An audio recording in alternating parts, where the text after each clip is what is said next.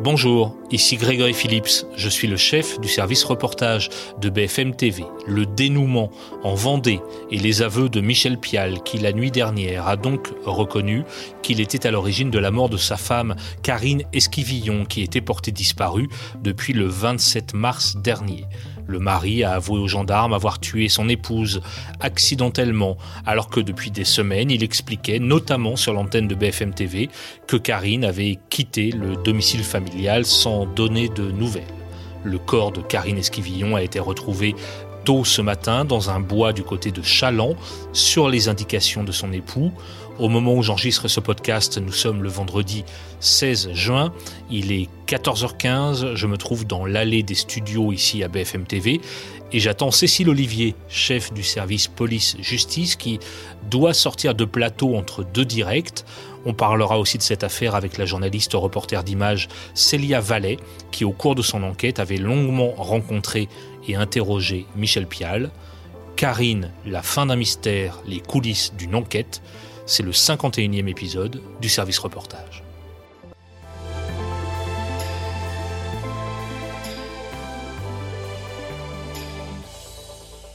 Cécile, on te prend entre deux directs sur l'antenne de BFM TV pour que tu nous racontes un peu les coulisses, évidemment, de cette enquête. Euh, la disparition remonte à la fin du mois de mars. À partir de quand, à BFM, au service police-justice, vous commencez à vous intéresser à cette affaire? Euh, alors déjà, cette affaire, euh, elle sort euh, dans la presse pas tout de suite. je crois que c'est dans Ouest France et ensuite le Parisien qui en parle. Et on se dit que c'est une bonne histoire qui va forcément rebondir. Donc on décide d'envoyer des, des, reporters sur place. C'est Maxime Brandstetter qui part et on commence à travailler dessus.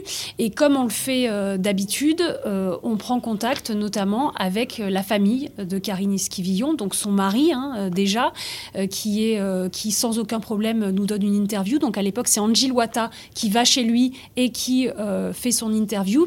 Et puis on va également parler, et ça c'est Maxime Branchetter qui le fera, qui parlera à Thomas, le premier fils de Karine Esquivillon d'un premier mariage, et également à Eva Louise, qui est sa grande fille qu'elle a eue avec Michel Pial. Donc ça, c'est les contacts euh, famille. À ce moment-là, on est sur ce qu'on appelle une euh, disparition inquiétante, on peut qualifier ça comme ça? Alors, on a également des, contacts euh, au sein euh, de la de, proche de l'enquête, hein, euh, gendarmerie notamment, qui se montrent un petit peu inquiets. par exemple, ils trouvent que le mari a mis un peu de temps à, signaler la disparition, puisqu'il la signale le 3 avril, donc sept jours après. Et puis, c'est toute l'utilité de parler aux gens de la famille. Les enfants de Karine, notamment ses fils, sont assez inquiets aussi parce qu'ils n'ont pas du tout de suite été prévenus de la disparition de leur mère. Et euh, ils trouvent effectivement que Michel Pial a eu mis un peu de temps à, prévenir. Et euh, certains dans la famille également nous préviennent que, par exemple, euh, Michel Pial, un jour, ils l'ont vu braquer une arme sur Karine, ce qui est un petit peu curieux. Et puis, parallèlement, il y a des gens qui prennent contact avec nous par mail, donc on ne sait même pas qui ils sont, et qui nous disent que Michel Pial a été marié avant à une femme et qu'il lui en a fait voir de toutes les couleurs, que notamment euh, il était mythomane, qu'il lui racontait des choses invraisemblables, qu'il était agent secret, euh, qu'il était tireur d'élite dans l'armée, qu'il allait recevoir la Légion d'honneur, euh, qu'il avait tout le temps des projets avec soi-disant des rentrées d'argent qu'elle ne voyait jamais venir, et puis quelque chose d'invraisemblable. Il nous raconte ces gens que euh, un jour il a essayé d'empoisonner euh, sa femme, en tout cas elle en est persuadée, avec une omelette euh, aux champignons. Donc il faut enquêter à la fois auprès de l'époux, enfin de celui qui signale la disparition, et c'est l'interview dont tu parlais, on va l'évoquer dans quelques instants avec Célia Vallée qui a filmé cet entretien. il faut évidemment échanger avec les gendarmes, le parquet Enfin, est-ce qu'on est à ce niveau-là d'échange avec les autorités judiciaires? Alors là, c'est surtout sur cette affaire-là, on a beaucoup, beaucoup enquêté avec des gens qui n'étaient pas euh, enquêteurs en fait. La personne dont je te parle qui nous écrit, euh, il faut vérifier parce qu'elle raconte des choses invraisemblables, euh, il faut vérifier qu'elle dit vrai. Donc par exemple, cette personne, je lui demande de me prouver qu'elle connaissait bien Michel Pial et elle va m'envoyer une photo de Michel Pial jeune, avec des cheveux, mais on voit vraiment euh, que c'est lui. Donc je me dis, oula, il connaît vraiment euh, cette personne. Et puis on va essayer de recouper ce qu'il dit avec les enfants de Karine. Par exemple, cette mystérieuse personne-là, donc je sais toujours pas euh, qui elle est, elle me dit que Michel Pial et Karine Esquivillon se sont rencontrés en hôpital psychiatrique. Et ça, Maxime Branchetter va demander à Thomas, le fils de Karine, si c'est vrai. Il va dire oui, oui, tout à fait, c'est vrai. Ce qui est étonnant, c'est que vous faites presque la même enquête que euh, les gendarmes, j'imagine qu'eux aussi, ils font à peu près le même travail d'aller euh, euh, contacter les enfants, les proches, les anciens proches, etc. Oui, si ce n'est que eux ont plus de moyens que nous, hein, parce que et heureusement. oui, heureusement.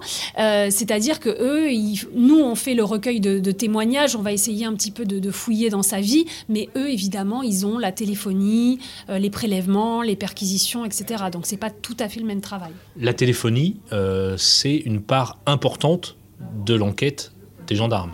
Il y a des éléments de téléphonie qui laissent penser qu'il y a quand même euh, euh, un trouble dans cette affaire.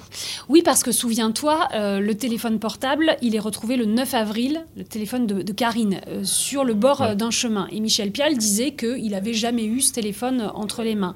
Or, l'expertise va montrer qu'entre le 27 mars et le 9 avril, ce téléphone, il va être allumé à plusieurs reprises. En fait, il est en mode avion et puis il est déverrouillé, il repasse en mode avion. Et à chaque fois qu'il est allumé, les enfants de Karine reçoivent des messages. Et comme par hasard, à chaque fois, le portable de Karine Esquivillon, il va borner exactement au même endroit que celui de Michel Pial, ce qui leur fait penser en fait que euh, ce téléphone, bah, il était avec Michel Pial. Ce qui est très étonnant dans cette affaire, c'est aussi évidemment les propos que Pial tient notamment sur BFM TV et ça, c'est toi, c'est Lia qui a rencontré Pial. Euh, raconte-nous dans quelles circonstances. Oui, c'est moi et Angel Wata, on était deux. Euh, C'était quand? C'était le 20 mai dernier. Donc, comment vous avez d'abord euh, convaincu Michel Pial de répondre à vos questions? Comment ça s'est passé? Quand on arrive chez lui, il n'est il est pas tout de suite d'accord pour qu'on enregistre une interview. C'est pour ça qu'on y va sans caméra et sans micro au début. Et on discute pendant une heure. Il nous autorise à prendre des notes à ce moment-là. Donc, j'écris des notes, je, je, prends note ce qu'il dit, parce qu'on a aussi des duplex à faire derrière, il faut y penser. Et on, on ne fait pas tout avec des enregistrements et des interviews enregistrées. Et quand il comprend l'intérêt euh, que peut avoir cette interview et, l'intérêt de, passer à la télévision pour peut-être retrouver sa femme, c'est ce qu'il dit, il accepte qu'on lui attache un micro, il accepte que je fasse entrer la caméra chez lui. Et à ce moment-là, il me donne libre accès à sa maison. Il me dit, vous vous mettez où vous voulez. Euh, il me dit pas, euh, n'allez pas là-bas. Il, me, dit, vous allez où vous voulez il est dans quel euh, état d'esprit? Il est, euh, je sais pas, effondré, calme, agité? Enfin, comment tu le perçois? Il est préoccupé. Il n'est pas sur la défensive dans notre interview, puisqu'il accepte de répondre à nos questions, mais il est préoccupé. Et il est cohérent, surtout il est cohérent. Du début à la fin, du moment où on rentre chez lui et où on s'en va, c'est-à-dire trois heures après. Trois heures, vous passez trois heures avec lui On passe trois heures avec lui. Il y a une heure de discussion, une heure dix d'interview. Et ensuite, on essaye de reconstituer la scène dans le jardin, dans le garage. On lui fait chercher des images euh, dans ses placards, des photos de Karine. Ça dure presque trois heures. Et ça, il se prête au jeu, entre guillemets. C'est-à-dire qu'il veut bien te montrer le jardin où euh, il était censé euh, aller chercher le chat pendant que sa femme est partie. Enfin, il accepte de faire tout ça. Il accepte, c'est le mot, il accepte, il accepte tout. il veut donner sa vérité, aussi parce qu'on a reçu sa sœur, la sœur de Karine, sur l'antenne la veille, donc il veut répondre à ça. Et il accepte de nous donner des détails. Il, nous explique que les enquêteurs ont fouillé partout, dans le puits, dans le four à pain, dans le compost. Il veut bien nous montrer euh, les scellés qu'ils ont laissés encore, les restes des scellés. Il accepte de nous faire reconstituer la scène dans le jardin. Il répond à nos questions, oui.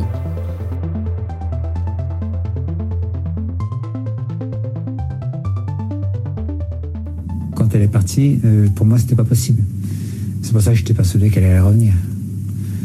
Euh, par contre, après, quand j'ai appris euh, pour les devoirs euh, qu'elle avait lâché, en fait, compte, effectivement, Jules, contrairement à ce qui. Voilà.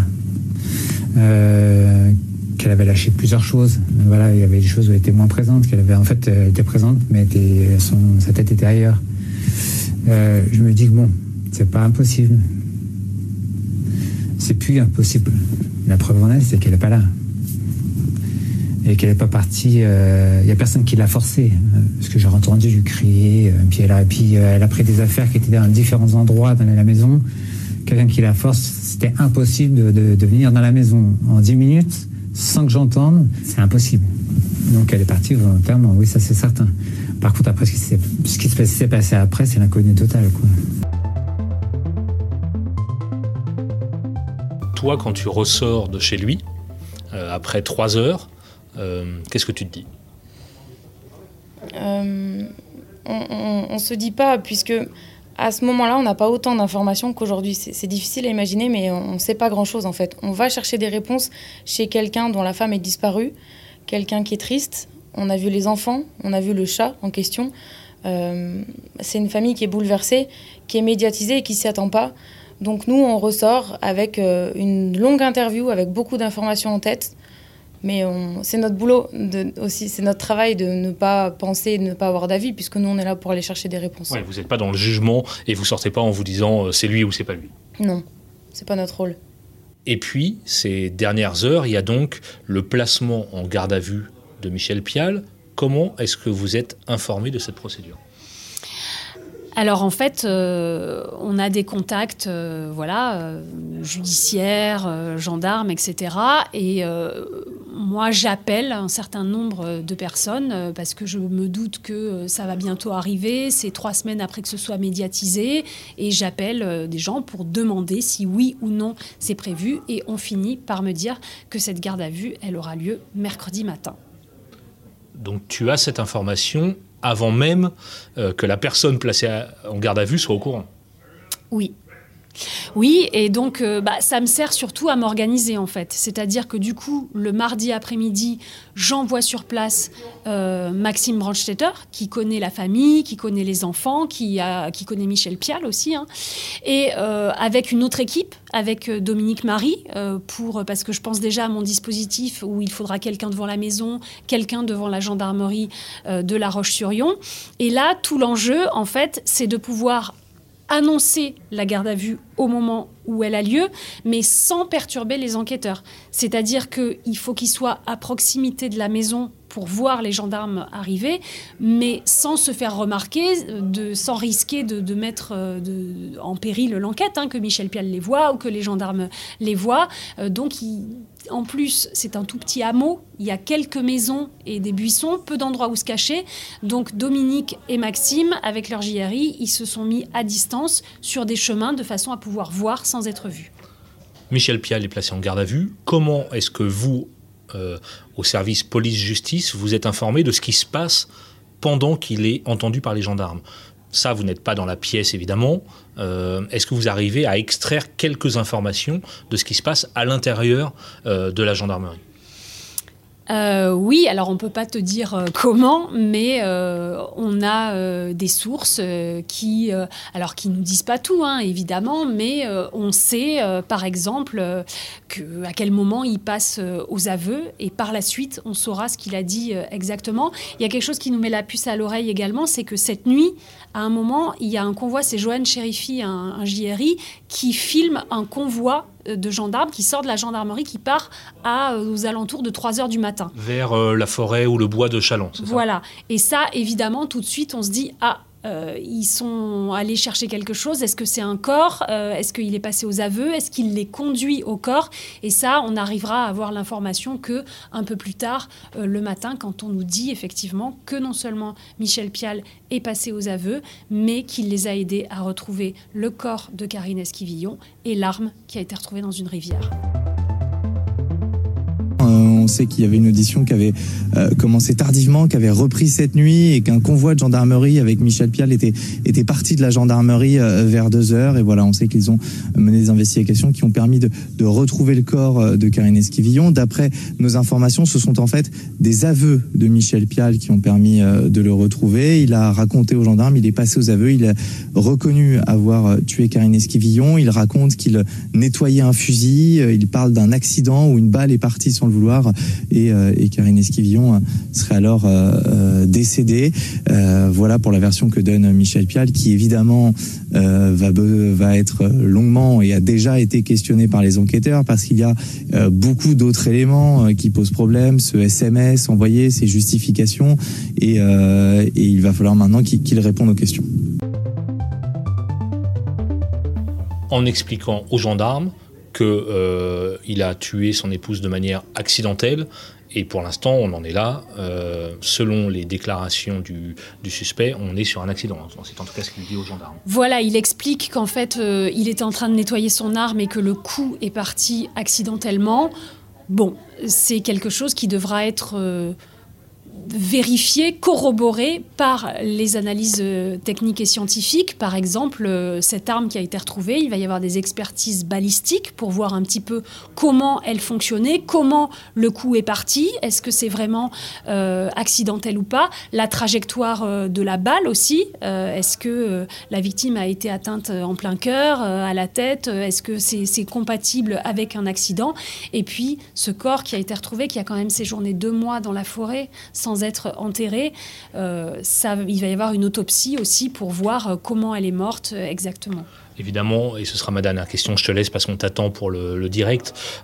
tu es chef du service police-justice, vous traitez énormément d'affaires. Pourquoi celle-là est aussi, comment dire, intrigante? Elle est intrigante, je pense, de par la personnalité du mari. Euh, qui euh, a beaucoup parlé, euh, qui nous a reçus à chaque fois, qui était extrêmement disponible, qui même nous sollicitait pour nous envoyer des messages, et qui était très volubile, qui expliquait que sa femme avait disparu, qui se laissait filmer, qui se... et ça quand on se rend compte euh, à quel point il a menti, parce qu'il a été jusqu'à publier des messages sur Facebook le jour de la fête des mères, avec des dessins des enfants en disant Karine, on s'inquiète, tu nous manques, donne-nous des nouvelles, je t'en supplie, on veut juste savoir que tu vas bien. Ça, c'est quelque chose d'assez saisissant de voir jusqu'à quel point il a poussé le mensonge. Le, plus dur étant, euh, j'imagine, le mensonge à ses enfants, à sa famille, à ses proches, qui évidemment aujourd'hui doivent être dévastés. Oui, euh, on pense à, ces enfants notamment qui ont perdu à la fois leur mère et quelque part euh, leur père aussi, euh, qui les a privés de leur mère et qui, leur a, qui leur a menti. Ok, merci Cécile. tu es attendu en, plateau tout de suite. Merci, à plus tard.